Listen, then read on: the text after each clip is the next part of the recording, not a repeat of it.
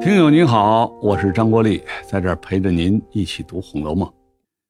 这回开头啊，李纨请凤姐做大观园诗社的监舍御史。御史是个官名，在古代也叫监察御史，主要是负责监督其他官员。开玩笑说，有点类似现在的纪委。监舍御史呢？就是监督这个诗社的运作，是个开玩笑的说法。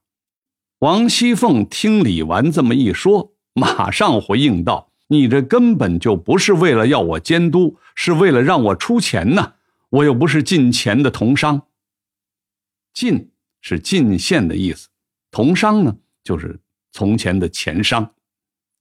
比方说，你想把银子换成铜钱，或者铜钱换成银子。”都可以去钱商那儿。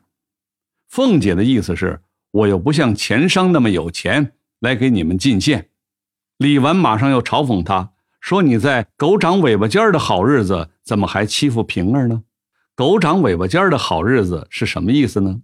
以前传说呀，小狗在母狗的肚子里长好了尾巴才会出生，后来就用来指代生日，也是一种开玩笑的说法。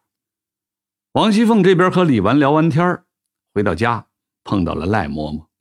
赖嬷嬷是来请贾府的人去自己家参加庆祝宴会的，为了个什么事儿呢？因为赖嬷嬷的孙子赖尚荣当官了。赖嬷嬷说啊，全凭主子的恩典，自己的孙子才被选出来。这又是什么意思呢？我们前面讲过了啊。贾府有很多仆人呢，是家生子儿，就是世世代代是贾府的奴仆。赖家就属于这样的，他们没有人身自由，做什么事儿都得听主子的安排。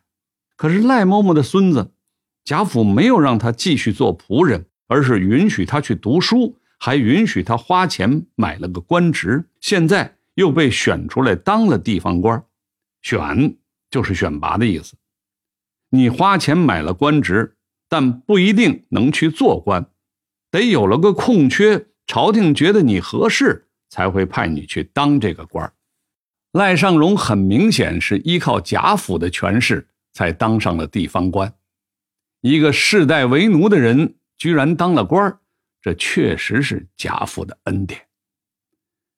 这位赖嬷嬷呀，啰啰嗦嗦的说了半天，顺便还批评了宝玉几句。他说：“贾府里的很多公子哥虽然顽皮，但没有一个像宝玉这样扎窝子的。扎窝子这个词儿，本来是指鸟兽缩在巢穴里面不愿意出来的意思，比喻人躲在家里头，不想着有所作为。贾宝玉喜欢和家里的女孩子们混在一起，不愿意和外边的男人打交道，所以赖嬷嬷这么说的。”赖嬷嬷走了以后，黛玉和宝钗聊了起来。黛玉向宝钗诉苦，说自己孤苦伶仃一个人。宝钗说：“你也不要做这种司马牛之叹，我和你也差不多。司马牛之叹是什么意思呢？